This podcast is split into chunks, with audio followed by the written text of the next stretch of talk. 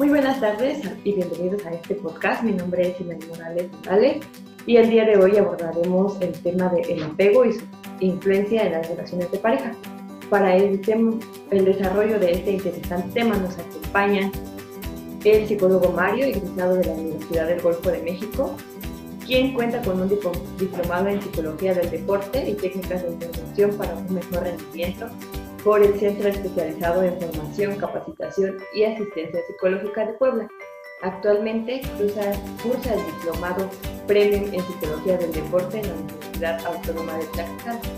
Y la psicóloga Ivonne Morales, que es licenciada en Psicología por la Universidad del Golfo de México, Campus Oaxaca, y actualmente se encuentra en formación del Diplomado de Primeros Auxilios Psicológicos e Intervención en Clínica labora en una clínica visual en el área de terapia a niños con problemas visuales. ¿Podría definir qué es el apego, por favor?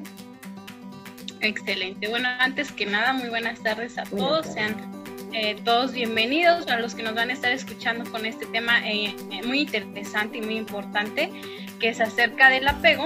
Y bueno, pues vamos a empezar entonces con esta definición pequeña de lo que es el apego según John Bowlby. Y bueno, este psicoanalista eh, pues nos define que el, apego es ese vínculo que existe entre los cuidadores y el bebé, ¿no? Que hasta cierto punto yo podría decir como ese cuidado innato, ese vínculo innato que se da entre los padres y el bebé, ¿no? Porque hay una parte de, de supervivencia, entonces eh, genera esa seguridad y sobre todo esa supervivencia de los bebés, ¿no? Porque los bebés hasta cierto punto, pues necesitamos ese, ese cuidado, esa seguridad que, nos dan pues, los adultos o esos primeros cuidadores que están con nosotros, ¿no? Que en este caso puede ser la mamá o la papá, eh, el papá, perdón, ¿no? Entonces es ese primer amor, podríamos llamarle así también, porque es el, son los primeros cuidados, ese primer vínculo que se genera entre el bebé y los papás. Bien, siempre teniendo, ¿verdad?, este sustento teórico y dándonos una definición clara, precisa. Y siguiendo este señor psicólogo Mario, ¿nos podría decir cuáles serían los tipos de apego que existen? Ok, bueno, eh, de acuerdo a la teoría de Bowlby, pues bueno, ahorita estamos viendo que existen infinidades de apegos, este, apego tanto como es primario, incluso, pues como dice ahí, terciario. Y cada uno de estos pues tiene un origen en cada de las apps. El primero, que es el apego primario, por así decirlo, que es el que da con la madre. El segundo apego, pues es este eh, que se da en una nueva formulación, que es el segundo apego, ya sea con un cuidador, ya sea con un agente del medio externo, y cuando estamos pasando ya al tercer tipo de apego, y, y por qué lo digo así, no? Porque cada uno de estos tiene su definición de acuerdo a la teoría, pero se, es más fácil cuando se interpreta así, ¿no? El terapego que podría es esta vinculación que se tiene ya cuando existe una relación de pareja, ¿no? Entonces, los dos primeros tipos de apego tienen que ver con el primero que se da con la madre, el segundo es con un factor o con un elemento que es fuera del elemento familiar y el tercero que viene siendo con este tipo de apego que se da cuando ya se forma una relación, ya sea por afinidad, ya sea por cuestiones sexuales o simple y sencillamente porque existe una mala interpretación del suceso al cual el usuario se apega a cierta situación, a cierta persona, ¿no? Entonces, de acuerdo a esta teoría, pues obviamente que lo podemos definir así, ¿no? Por apego primario, secundario y terciario. Resulta bastante interesante lo, que nos comenta y pues dando este, por entendido también que el apego inicia desde el momento de, no vamos a decir que se va es algo gradual, vamos a decirlo de manera. Entonces, se da primeramente con, con, la madre en ese primer momento, inicia el desarrollo del apego del ser humano y de ahí vas ascendiendo, ¿no? Psicóloga Ivonne nos podría decir cómo se muestra el apego en la relación con el cuidador primario. Ok, bueno, siguiendo esta línea que ya hemos estado hablando de qué es el apego, ¿no? De ese vínculo que hay entre los primeros cuidadores con el bebé. Eh, ¿Cómo se muestra? Bueno, eh, leía que, que pues no todos los padres nacen sabiendo ser padres, ¿no? Pero hay algo que, que, se cubre necesariamente y que son esas necesidades básicas que necesita el bebé en, esa, en ese momento que está vulnerable o que necesita que alguien más lo cuide, ¿no? Esto, esto se muestra eh, pues teniendo cuidado, del, teniendo el cuidado de, del bebé, como cambiar el pañal cuando es necesario, alimentarlo cuando lo requiere, eh, cuidar esta parte de bañarlo, de darle esta atención que, el bebé necesita, ¿no? Eh, quizá me estoy adelantando, pero hay un estudio que hizo esta psicóloga Mary Ainsworth, no sé si lo estoy pronunciando bien, pero pues este experimento que hizo fue entre los padres y el bebé, ¿no? Este cuida, los cuidadores con el bebé. Entonces, en este experimento pues lo que hacían era eh, ver, observar cómo es que los padres ponían atención a sus bebés, ¿no? Y entonces ella veía que que las madres eran las más eh, allegadas a sus bebés, ¿no?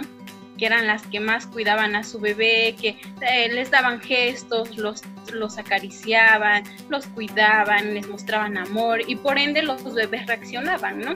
Entonces esta psicóloga llegó a la conclusión de que el bebé va a reaccionar a esos gestos a los cuales digamos se siente más cercano, porque decía y que una de las conclusiones era de que pues eh, el bebé se sentía más cercano a aquella persona que le mostraba más afecto.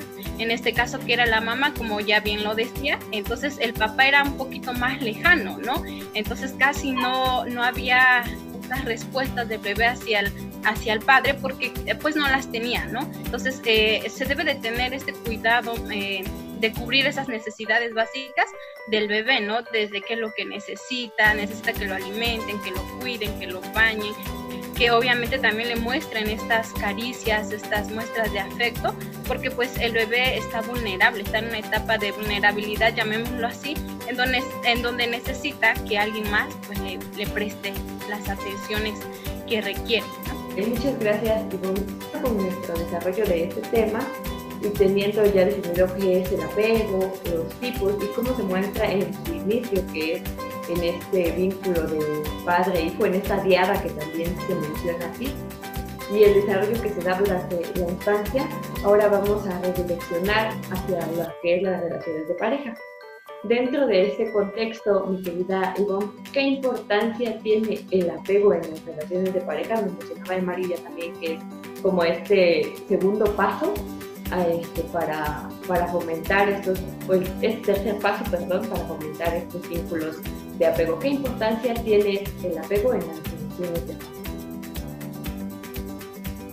Ok, bueno, de importancia tiene muchísima, Sinaí. ¿Por qué? Porque uh, desde un comienzo, cuando somos bebés, eh, nosotros eh, desarrollamos ese vínculo según cómo hayamos sido cuidados o cómo nos hayan proporcionado ese cuidado esos eh, cuidadores primarios, eh, vamos a desarrollar esas necesidades quizá que nosotros tenemos o queremos satisfacer, que en su momento no se satisfacieron.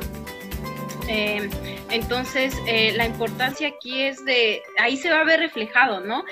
normalmente nos conocemos más cuando convivimos con alguien más, en este caso con una pareja, entonces ahí se ve reflejado qué, tan importante es esto del apego, ¿no? Que, quizá muchas personas pues no conocen eh, a profundidad o no le dan la importancia que tiene esto del, del, apego o del primer vínculo eh, con los padres, ¿no? En una etapa de, de cuando éramos bebés, ¿no? Entonces, esa importancia se va a ver reflejada en cómo nosotros desarrollamos ese, ese, ese vínculo con esa pareja, con esa relación de pareja. Ahí es donde nos vamos a descubrir prácticamente, ¿no? Qué necesidades no se, no se dio satisfacción en esa primera infancia, ¿no? Porque recordemos que ese primer eh, vínculo pues es donde se satisfacen las necesidades que uno requiere y aquellas que no, no llegaron a un 100% llegan a ser descubiertas en una relación de pareja y es ahí donde lo vuelvo a repetir, eh, nos, nos, damos cuenta de qué somos carentes, ¿no? De qué nos hace falta o qué nos hizo falta y que tenemos que trabajar, ¿no? Entonces de ahí va, va a depender también mucho cómo eh, la relación de, con la pareja que, que, estemos, ¿no? Si va a ser buena, si va a ser mala, si va a estar a medias, si va a ser codependiente, si va a ser dependiente, si va a ser eh, tóxica, no sé. Entonces eh, es muy importante también saber de esto, que las demás personas pues puedan escuchar esto, que eh, puedan mantenerse informados de esto, porque pues estamos en función también de muchas carencias que quizá no, no tuvimos en, en esos ah, primeros cuidados que nosotros necesitábamos. Se mantiene como esta, esta línea, ¿no? Esto que, que queda en la infancia, se marca desde la infancia y va siguiendo ciertos patrones que a estas alturas ya en una relación de pareja se tienen como interiorizadas. Y es aquí donde resulta relevante saber cómo influye el apego en la elección de una pareja. ¿Nos podría ayudar con esta cuestión, psicólogo Mario, por favor? Fíjate que es muy interesante, Sinaí. La elección de pareja lo tiene que ver todo. En esta situación, de acuerdo a la teoría, dice que no elegimos a una persona por cuestiones de azar, sino por cuestiones que tienen que ver a circunstancias semejantes a las nuestras. ¿Y qué quiere decir esto? No nos vamos al plano de la fijación, no estamos entablando una relación con una persona por una fijación, ni por una regresión, sino que tiene que ver con las circunstancias afectivas no resueltas. ¿Y qué quiere decir? Que cuando encontramos a alguien con esas similitudes, con esos eh, aspectos y carencias, eh, pues nos muestran una parte muy significativa de nosotros.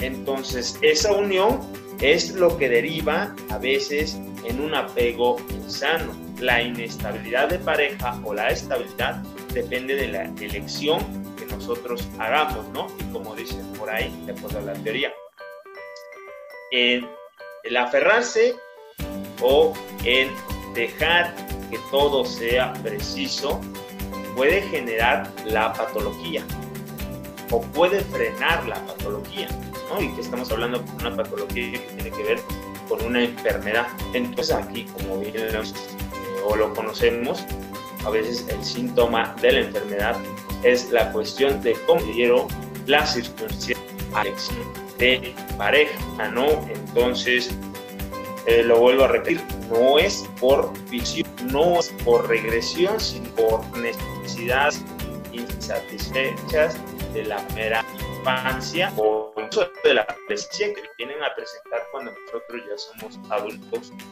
con una aparente razón o un sentido, ¿no? Entonces, la elección de pareja pues viene de estas necesidades no satisfechas en las etapas anteriores. ¿Y cómo vemos este punto, no? En el caso de alguna persona que se vio en una infancia donde a lo mejor no le funcionaron estos vínculos afectivos donde no hubo esta parte de, del cuidado. De, en el caso de los niños es muy común que, que al principio, cuando van conociendo como esta interacción con sus cuidadores, el hecho de saber que los padres están ahí cuando lo necesitan, de que lo atienden, de que lo miman, de que hasta cierto punto están como en esa capsulita todavía, este, el hecho de, de, saber que están ahí los hace seguros, los hace confiados.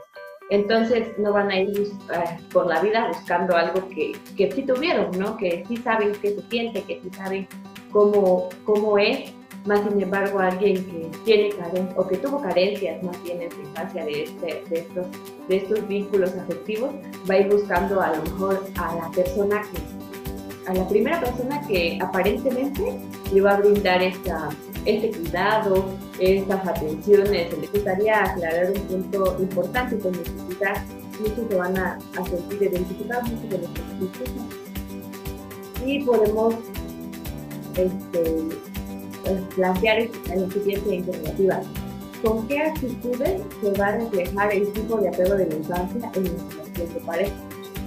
Eh, fíjate que pues está poniendo más interesante eh, esta charla. Me mencionaba el psicólogo Mario al principio, pues existen tres tipos de apego.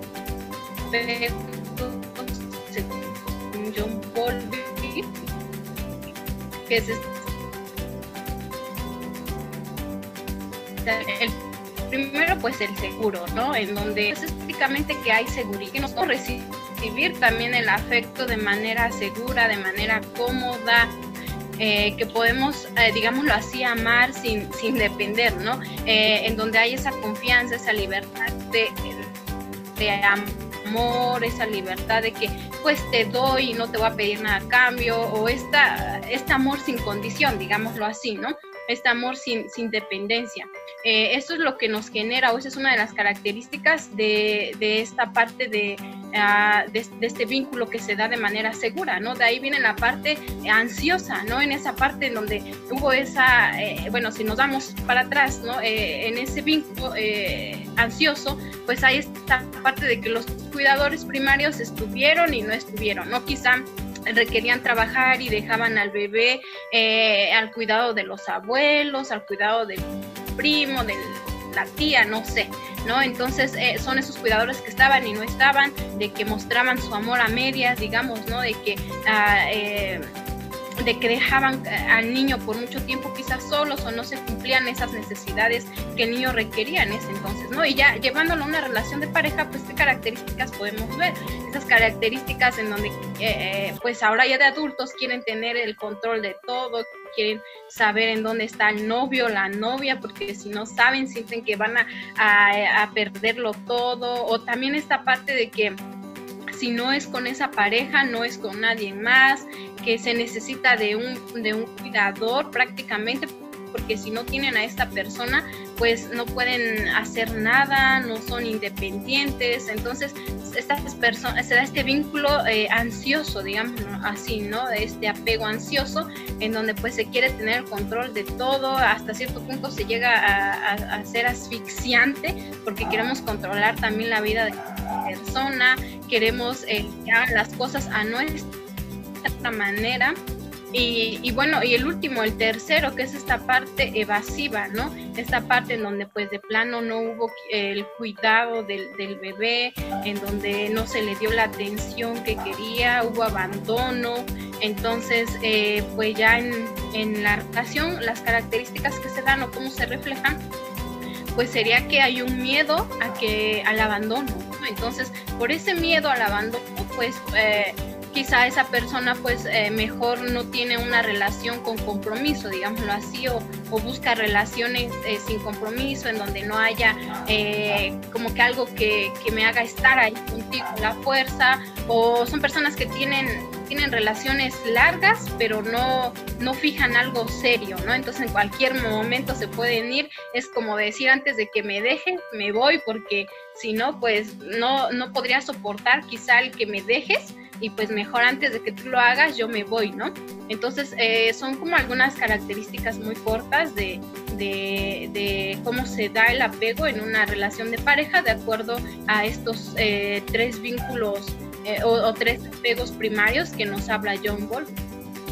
Sí, muchas veces dentro de estas características existe, mencionaba en, en una de estas, cierta dependencia hacia la pareja y se puede ver con expresiones muy, muy marcadas continuas y esta necesidad de estar y ser con la pareja, ¿no? Es muy importante mencionar que es completamente diferente elegir que necesitar, porque dentro de necesitar ya estamos viendo ciertos problemas, ciertos detalles, ciertas cosas que no se resolvieron dentro de, dentro de lo que fue la infancia y cuando se presenta eso último, el necesitar, el psicólogo Mario nos podría mencionar de qué manera se da la dependencia afectiva y cómo influye en la satisfacción de la relación.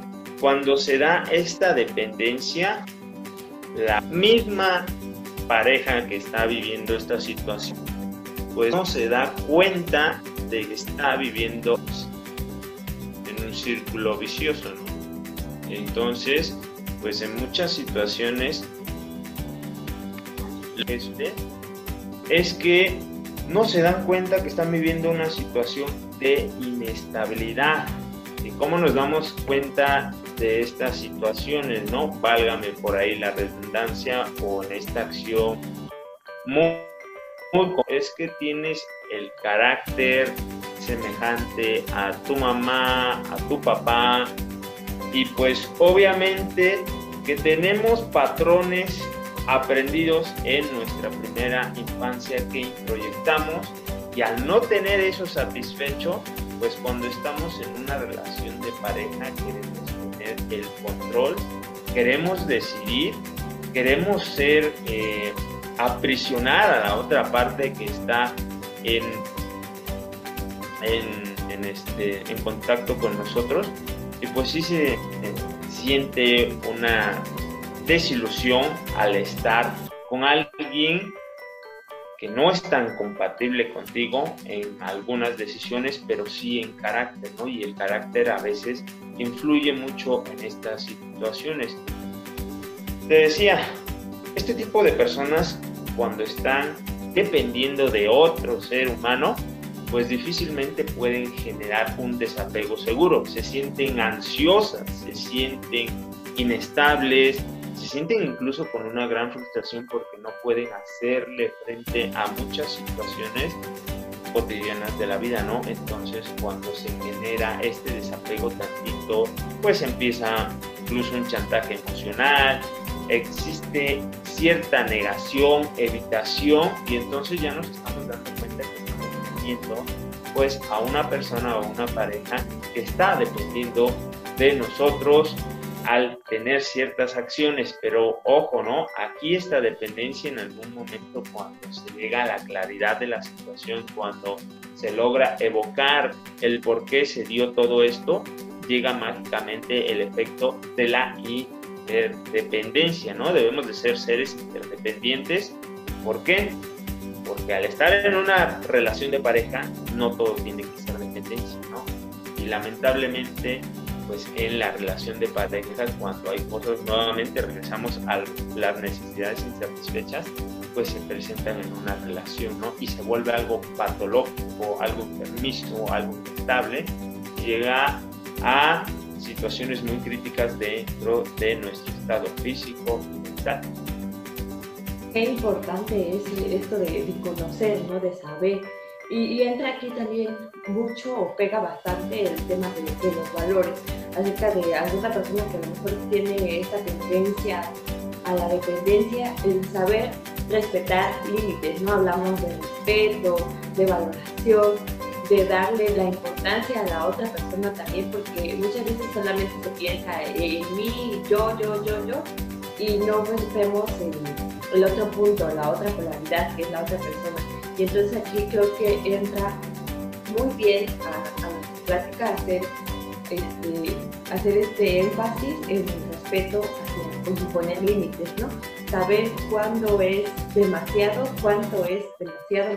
Y en ese sentido, psicóloga algo se vuelve imprescindible especificar a los que nos escuchan también eh, que a lo mejor se han identificado ya con uno de estos puntos negativos ya sea que ellos o su pareja presenten estas conductas y para que ellos puedan conocer en qué momento sería conveniente, pero sobre todo sano, abandonar una relación de estas que, te asfixian, ¿no? Fíjate que estamos en el mes de octubre, el mes donde se celebra el Día Mundial de Salud Mental, que fue ayer, ayer sábado. Em, entonces, eh, fíjate que, que la salud mental no nada más es el cuidado, eh, ah, valga la redundancia, de la salud mental, sino es ese cuidado de manera integral, ¿no? Tanto eh, que haya ese cuidado de la salud mental como de la salud física, ¿no? Entonces, ¿qué pasa con una relación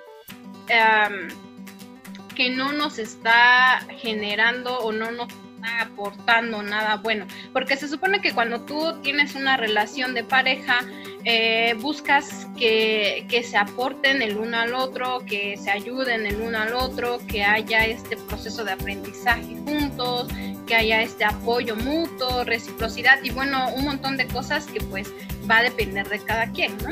Cuando se vuelve eh, tóxico, digámoslo así, o cuando decir, sabes qué, hasta aquí ya, porque ya no puedo más, ya no lo tolero más, cuando ya precisamente hay este desgaste emocional, mental, psicológico, pero también físico, porque te genera un desgaste físico estar con una persona que ya no te aporta. Es como ser responsable de la otra persona, ¿no? Hablando de dependencia, tú, tú como, pongámoslo así, ¿no? Tú como esa persona que digamos está saludable o que está bien, eh, no puedes lidiar con una persona que pues en lugar de ayudarte te está demandando un desgaste de energía mental o psicológico, físico, ¿no? Entonces eh, es ahí donde ya se vuelve una relación tóxica en donde ni yo te aporto ni tú me aportas, en donde en lugar de que esté feliz, estoy obligadamente feliz quizá para que tú estés, o sea, satisfaciendo las necesidades de la otra persona, donde este concepto de felicidad no se da, en donde no, no me aportas ni yo te aporto, en donde sabes que eh, tengo que hacer las cosas porque tú me las pides, o tengo que soportar que me controles o que yo te controle, o tengo que soportar que todas las cosas sean como tú quieres. Entonces hay muchas cosas, hay muchas pautas que no, se van a ir dando en la relación y que obviamente nosotros también debemos de tener este despertar de conciencia para darnos cuenta qué cosas sí nos están aportando a nuestro crecimiento y qué cosas estamos aportando a nuestra pareja para su crecimiento también, ¿no? Porque buscamos que haya un crecimiento en la pareja, no que los dos se, hundan más, ¿no?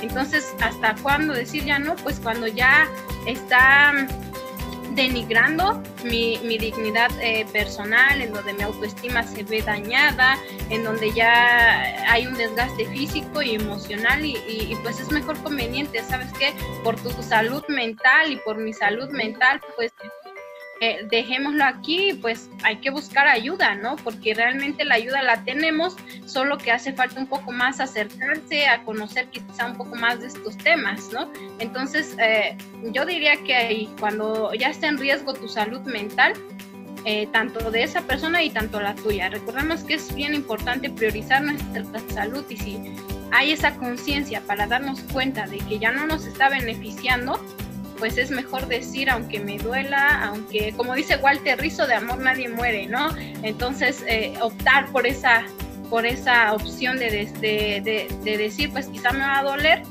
pero prefiero eso a que estemos así dañándonos unos al otro, porque sería un juego, ¿no? Te daño, tú me dañas y pues es, es un círculo vicioso, como decía el psicólogo Mario, entonces pues es, es una decisión valiente de decir, pues hasta aquí.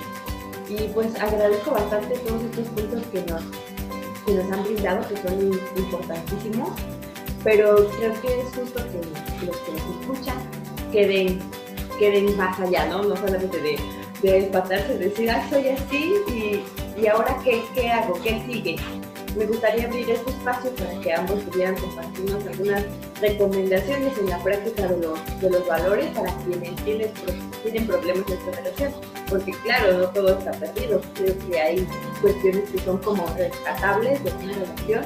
Y para esto, todo Mario, me gustaría eh, que nos respondiera esta interrogante, ¿qué valores conviene poner en práctica para poder entender a la pareja que puede presentar alguna de, algunas de estas características negativas antes mencionadas? Uno de los, bueno, valores esenciales que yo he visto conforme a la práctica te ayudan mucho. Primero es la honestidad. En base a la honestidad, si existe ese verdadero amor o aprecio por la pareja, al ser honesto tú puedes decir, tú puedes marcar el hecho de decir que necesitas una ayuda que va más allá de la que te puede dar tu pareja. Estamos hablando de una ayuda pues profesional, ¿no? Siendo honestos, nos vamos a evitar muchos problemas e incluso vamos a caer en esta escalada de violencia, ¿no? Segundo, la responsabilidad. Hay que recordar que en una pareja, pues obviamente nosotros no somos responsables del cuidado directo de la salud física y mental de la persona que está compartiendo una relación afectiva con nosotros. Hay que ser responsables uno del otro para llegar a congeniar. Pues si en algún momento esa responsabilidad es compartida, pues obviamente todo puede ser mejor. Y la tercera, el tercer valor que yo podría agregar sería la cooperación. Mientras más cooperador sea una relación más cooperativa, pues obviamente que todo tiende a salir a beneficio mucho más rápido y efectivo dentro de una pareja, dentro de una relación afectiva. ¿no? Yo diría que esos tres valores son fundamentales. Honestidad, respeto, cooperar. Son esenciales para cualquier relación, incluso hasta laboral, ¿no? Cuando existe alguna situación, yo creo que serían situaciones de valores universales en la relación de pareja que deberíamos implementar. Sí, es bastante como fomentar estos, que estos valores que ven, ¿no? Porque muchas veces este, los tenemos como aquí en la mente, pero no los externamos, no los, no los, no los trasladamos más allá. Y como bien decía, este, eso no solamente se da en las relaciones de pareja, sino también en cualquier tipo de relación interpersonal que podamos tener. Siempre es bueno este, practicar, practicar estos valores. Pues muchas gracias, psicólogo Mario, es bastante interesante la presentación y muy, muy importante que nos pase acerca de, de estos tres puntos que podemos ponerlos como unos pilares, grandes pilares en, en el caso de una relación de pareja. Bueno, Raibón, tomando en cuenta esto, este punto de, los valores, que son muy importantes dentro de una comunidad, ¿cuál recomienda para cuando ya existe este, este vínculo afectivo, fortalecerlo, como ir a, un siguiente nivel? ¿Cuáles son los que nos podrían este, apoyar para fortalecer esos vínculos sanos en la relación de la pareja? Ok, muy bien me hace muy interesante hablar de eso de los valores porque es muy importante, como ya bien lo decían, no solamente en una pareja, sino también con las personas con las, con las que te relacionas, en el trabajo, amigos, familia, pareja, ¿no? Y fíjate que a mí se me hace muy atractivo y muy importante, primeramente, trabajar personalmente en nosotros, trabajar esa parte del amor propio, esa autoestima, trabajar este respeto, ese cuidado, ese autocuidado, eh, porque si yo empiezo a trabajar esos valores conmigo primero, obviamente si yo me tengo respeto, no voy a ir dañando ahí a la gente que se me ponga enfrente, ¿verdad? Si yo soy honesta, si yo soy humilde, no, tampoco, eh, mi conciencia no me va a permitir engañar a otra persona, golpear a otra persona. ¿Por qué? Porque si yo tengo bien marcados esos valores en mi vida, no voy a poder o mi conciencia no me va a permitir dañar a terceros, ¿no? Entonces mi recomendación aquí sería más trabajar en, en, nosotros primero porque no podemos dar lo que no tenemos, ¿no? Si yo no tengo amor, no puedo dar amor. Si no tengo respeto, tampoco puedo dar respeto, O voy a fingir darlo con tal de quedar bien quizá con otra persona, pero son valores que se van forjando constantemente, ¿no? Son valores que a lo mejor van cambiando de dirección, pero que no pierden su esencia, que es importante el respeto, el amor, la confianza, la comunicación sobre todo, pero sobre todo tener esa libertad de conciencia y darse cuenta en qué momento ya no es saludable una relación, en qué momento conviene intentarlo, en qué momento conviene ya dejarlo por la paz y por amor a mí, por amor a la otra persona, pues lo dejamos, ¿no? Entonces, eh, aquí yo quiero nada más recalcar esto, que es bien importante, cambiar también ese concepto que tenemos quizá de amor, porque nos han vendido la idea de amor de en una cultura en donde el amor es codependiente, el amor es si no estás conmigo me mato, si no estás conmigo pues no tiene sentido mi vida, no es sino cambiar esa percepción, eh, alimentarse más, informarse más y sobre todo pues empezar con nosotros mismos, empezar con ese primer vínculo con nosotros mismos, no sé, también ir a terapia, eh, trabajar esa parte, leer algunos libros, hay muy buenos libros que nos pueden ayudar y sobre todo a detectar también eh, qué estamos mal, qué, estamos, qué, qué nos hace falta y que pues sobre todo es un beneficio tanto para nosotros personalmente, tanto como con las personas con las cuales vamos a estar conviviendo. Muchas gracias, Ivonne. Sin duda va a ser de ayuda para, para muchos, los, los que se den sobre todo la oportunidad de escucharnos. No olvidemos que todo esto sigue siendo parte de nuestra salud integral, mental, física y demás, y es necesario darle la importancia que se merece.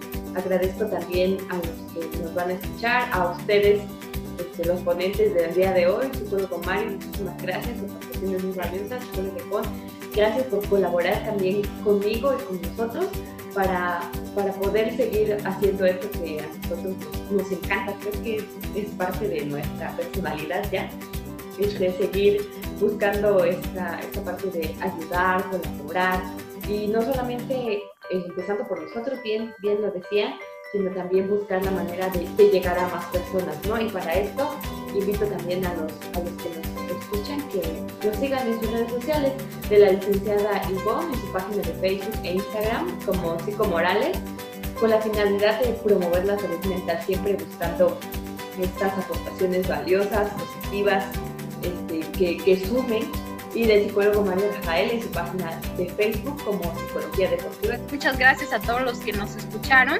y pues yo espero que esta información les sirva, que sin duda va a ser que sí.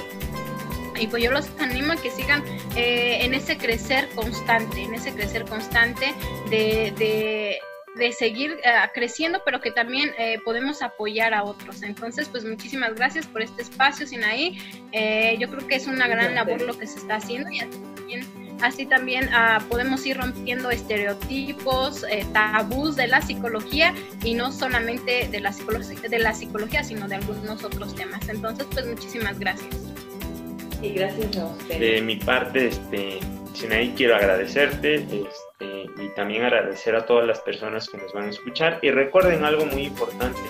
La información oportuna pues evita la ignorancia, ¿no? Y más en estos tiempos en donde necesitamos nutrirnos en lo mental, en lo espiritual y en lo físico.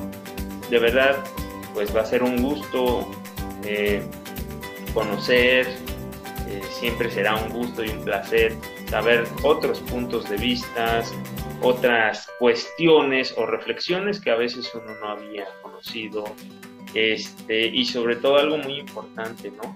Esta labor que estás haciendo, Sinaí, de verdad, de todo corazón te puedo decir que no solamente me satisface a ti, a Ivonne, sino a todas las personas que van a escuchar este podcast.